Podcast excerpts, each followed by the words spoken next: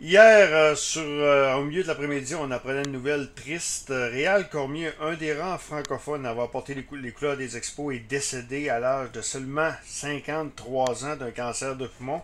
On va parler avec celui qui a sorti la nouvelle en premier, qui a été, ra- qui a été rapporté par les, médias- par les autres médias par la suite. François Leblanc de Radio-Canada à Moncton. Bonjour François. Bonjour Denis. François, écoute, euh, c'est une nouvelle euh, triste dans l'ensemble. Moi, c'est l'âge, 53 ans. C'est quand même, euh, Oui, c'est puis- quand même jeune, très jeune là, pour mourir. là. On, a- on a perdu Derek au coin récemment, 50 ans. Et ça commence à faire des jeunes pas mal. Là. Ça ferait, euh, ça frappe l'imaginaire, premièrement parce que Réal avait gardé ça de façon, avait été très discret. Il en avait, il avait partagé la nouvelle avec seulement euh, quelques membres de sa, de ses amis, de, de sa famille, sans plus. Même lorsqu'il croisait les gens dans la rue, les gens lui disaient, euh, Réal, t'as donc bien maigri. Euh, il dit, ah, ben, je me tiens en forme, j'ai changé mon alimentation. Euh, lorsque je lui avais parlé au mois de septembre, il m'avait- dit euh, qu'il voulait garder ça de façon très privée avec sa famille, ce qu'on a respecté parce que, à quelque part, euh, il y a beaucoup de gens qui croyaient que Réal Cormier, c'est un gars invincible.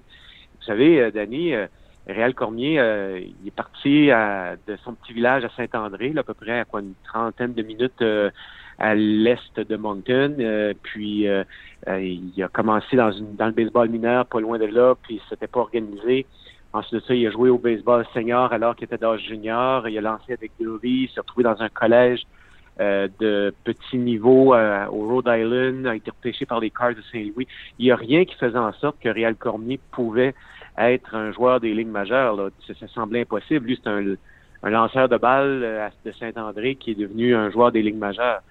Puis c'est pour ça que les gens sont, sont en état de choc parce que Réal avait pris sa retraite il y a une, quinze- douzaine d'années environ. Puis là, les gens sentaient qu'il voyageait, il avait du plaisir.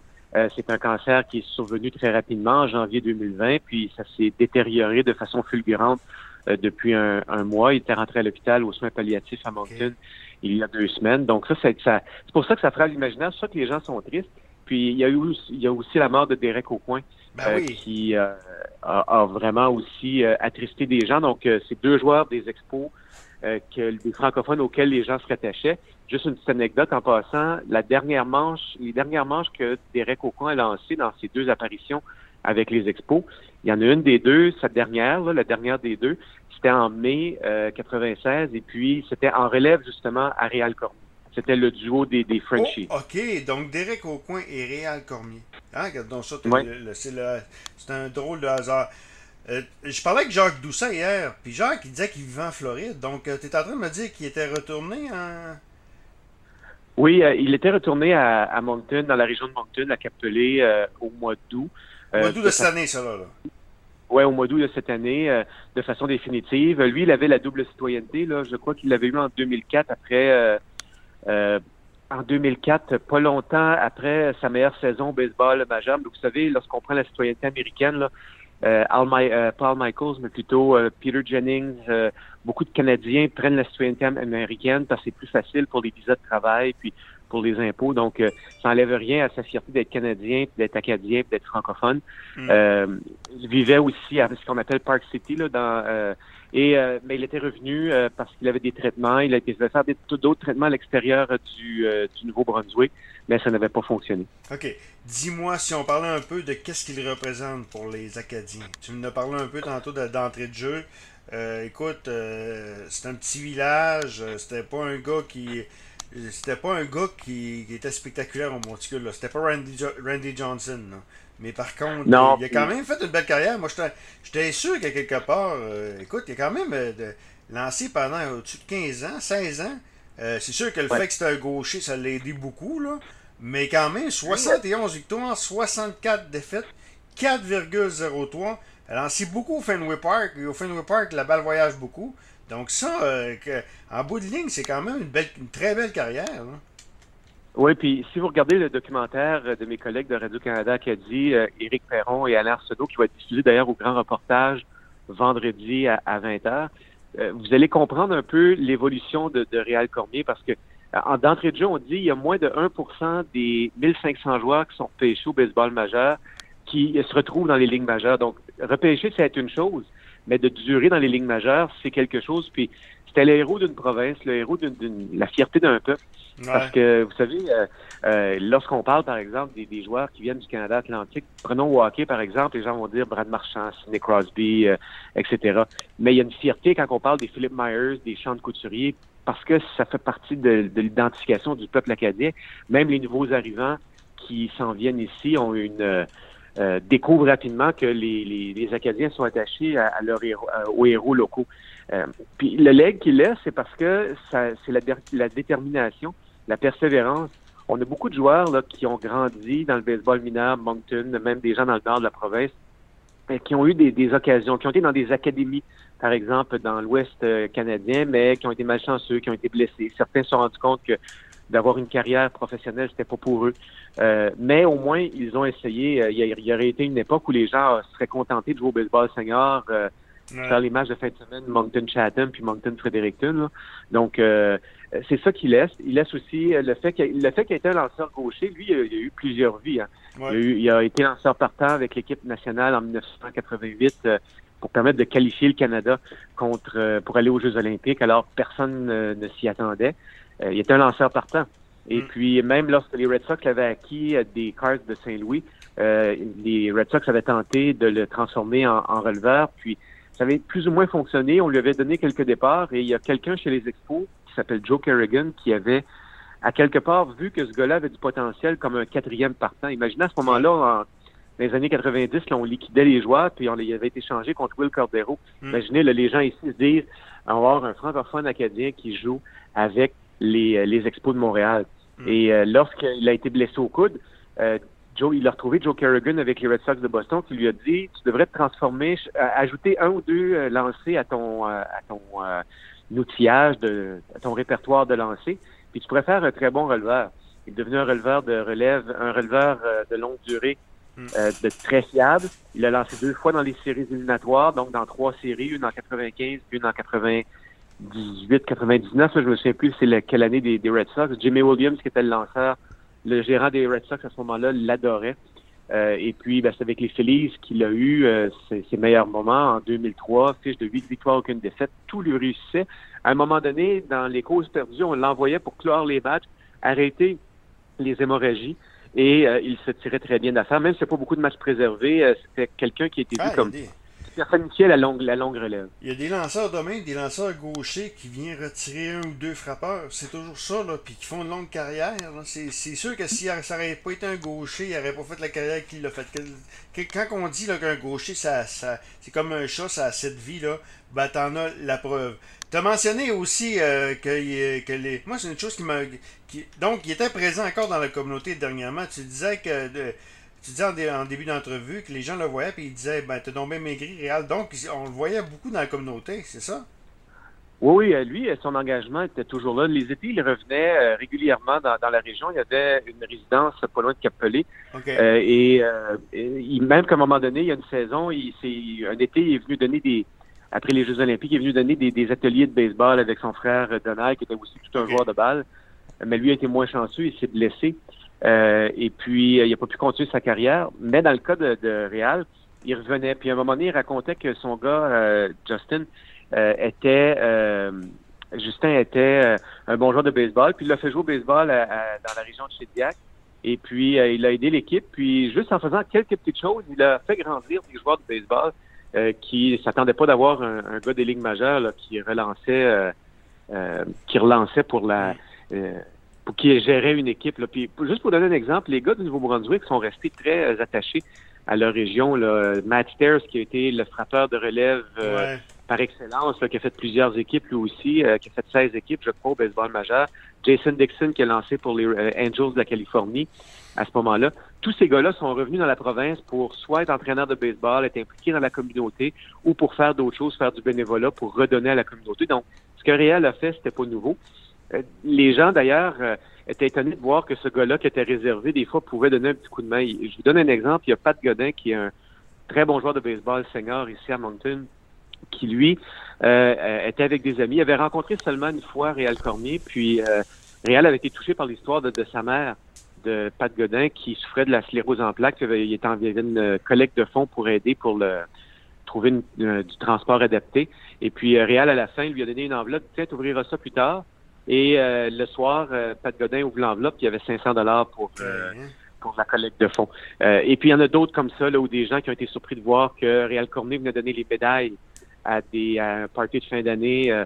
donc, Réal Cormier, c'était quelqu'un de, de, très généreux. Une autre anecdote, j'animais la télévision communautaire provinciale, TVNB, euh, qui n'existe plus maintenant. on avait une émission hebdomadaire qui s'appelait Sport Hebdo. Et puis, euh, notre réalisateur, on, a dit, ah, ce serait le fun de parler à Réal parce qu'il retournait dans le, après une blessure et il était dans l'organisation des Indians de Cleveland. Hmm. Et là, euh, on reçoit l'appel, euh, OK, on va mettre Réal en onde, on fait l'entrevue, puis on dit Réal, bon, on va te laisser aller te préparer pour le match. Ah, oh, il n'y a rien, là, là, je suis assis dans le dugout en train de regarder le, warm-up, c'est à mon tour de m'échauffer bientôt. Tu nous appelles de où? Je vous appelle du dugout, là, c'est le, téléphone là, du gérant, là, puis on s'est imaginé que c'était le téléphone que le gérant prenait pour appuyer dans l'enclos des releveurs pour dire qu'il voulait un ou l'autre euh, des, des, lanceurs pour, pour suivre la, la, la, partie, pour venir en relève. Donc, euh, donnait toujours, répondait toujours au téléphone quand c'était le temps de donner des entrevues, que ce soit à moi ou encore à Luc Robert ou Stéphane Paquet de l'Académie Nouvelle ou à même Robert Laflamme.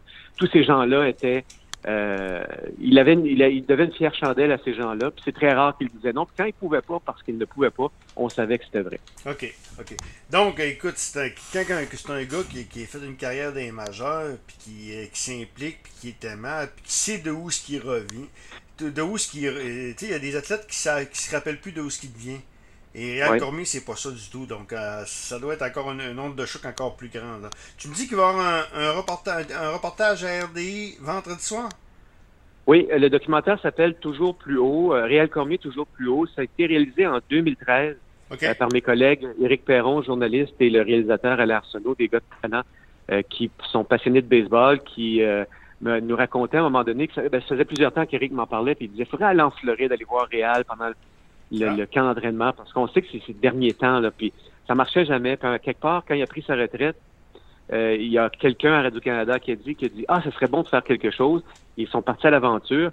Ils sont, sont promenés. On parlait à Jim Fanning avant qu'il meure. Ils ont parlé à Bill Lee, à Jacques Doucette, Roger Brulotte, Mark Griffin, Derek euh, au coin à, ce moment. Et puis il y avait d'autres euh, d'autres personnalités, même du baseball local. Euh, qui racontait cette histoire-là de Réal Cormier au travers d'archives. Donc, ça va passer à grand reportage personnalité euh, vendredi à 20h. Ça peut manquer. Si vous voulez vraiment comprendre euh, ce que c'est partir de rien puis se lancer au, au, baseball majeur, c'est l'histoire à ne pas manquer. OK. François, je veux te parler de la Légion du Québec. Euh, je sais que tu couvres un peu le sport dans l'Acadie. Euh, la Légion du Québec, dans les bulles, ça fait quoi? Là? je sais que ça va quand même assez bien euh, au Québec. Est-ce que c'est la même chose? je sais qu'il y a eu quand même plusieurs. Il y a eu des arrêts pendant l'équipe du Nouveau-Brunswick. Mais là, est-ce que ça redécolle comme il faut? Ou, Oui, le Titan Acadie Batters reprend les activités parce qu'au Nouveau-Brunswick, on en passe maintenant en phase jaune. On est passé en phase jaune depuis hier. Donc, on, ça donne le droit à des compétitions sportives, euh, mais seulement pour les équipes du Nouveau-Brunswick. Euh, vous savez, nous, on était bien partis, là, alors que les activités étaient arrêtées au Québec. Euh, les équipes de, de l'Atlantique ont pu jouer euh, presque une 16-17 parties avant un arrêt complet. Il y avait eu les Sea Dogs qui avaient dû s'arrêter pendant un bout de temps parce qu'il y avait eu un membre de l'organisation qui avait contracté la COVID-19. Il était isolé des joueurs, mais on n'a pas pris de risque. Euh, par la suite, ben, il y a le, Moncton, il y a eu une éclosion dans la région de Moncton. On est passé en phase rouge. À ce moment-là, les équipes ont, pas pu jouer. Euh, et puis, ça laissait seulement temps de Caddy Batters dans sa phase, dans sa région, dans le nord de la province. Euh, pendant un bout de temps, ça a repris en Nouvelle-Écosse et à l'île du Prince-Édouard, mais là, il y a eu une éclosion à l'île du Prince-Édouard qui a été assez fulgurante. Donc, on a arrêté les activités, on a empêché les, les, on a fermé les frontières. Donc, il y a seulement Halifax et le Cap-Breton qui peuvent recommencer à jouer. On n'aura pas de bulle ici parce que, un, premièrement, le gouvernement, euh, les trois gouvernements provinciaux euh, ont aucun intérêt à donner des euh, subventions aux équipes des maritimes de hockey, même que c'est vu avec dédain. Hein. Faut dire que, ben, faut dire que, en plus, ça laisserait une mauvaise image de, pour le gouvernement du Nouveau-Brunswick qui mm. se serre la ceinture.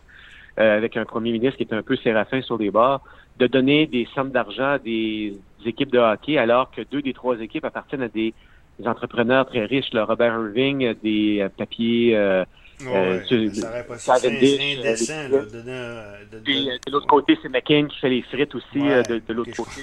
Ouais, C'est pas les. Et puis Bobby Smith est un ancien de la Ligue nationale de hockey qui est propriétaire de l'équipe des des Moussets, des bien nantis, tout comme le propriétaire des Screaming Eagles ou des Eagles du Cap-Breton, qui est un riche homme d'affaires de Glace mais qui a fait de la fortune au, Cap-Breton. Donc, ça serait très mal vu.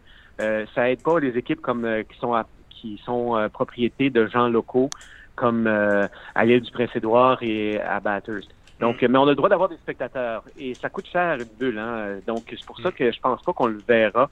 Comme on a, on a un retour au jeu progressif, on sait que tout le monde fait les séries éliminatoires, à quelque part, je pense qu'on va laisser les équipes revenir, prendre le rythme de croisière, puis là, on, on décrétera des séries éliminatoires pour euh, euh, s'assurer qu'on puisse euh, avoir un champion au moins de la Coupe du Président. Mm. Donc, pour l'instant, ça va bien. On semble diminuer le nombre de cas dans les trois provinces de l'Atlantique. il y a des gens qui, des gens au sein du gouvernement de l'île du Prince-Édouard qui pensent qu'on aura une bulle atlantique. Donc, vous savez, nous, les frontières entre chacune des provinces sont fermées.